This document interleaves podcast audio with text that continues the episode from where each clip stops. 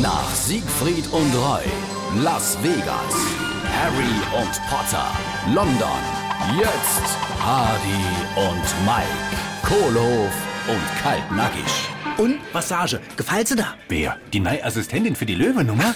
Nee, die Neid has das Zaubertässchen mit dem Gummomobil drauf. Ach, hast du da damit was zu tun? Hey, natürlich, was glaubst du dann, wer die erfunden hat? Hä?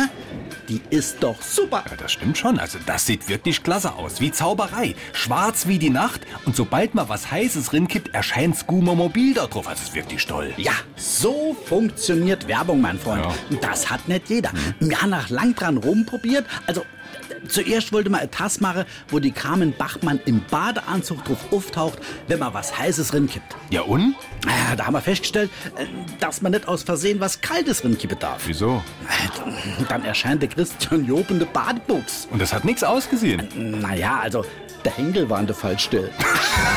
Hardy und Mike, Kohlehof und Kaltnackig.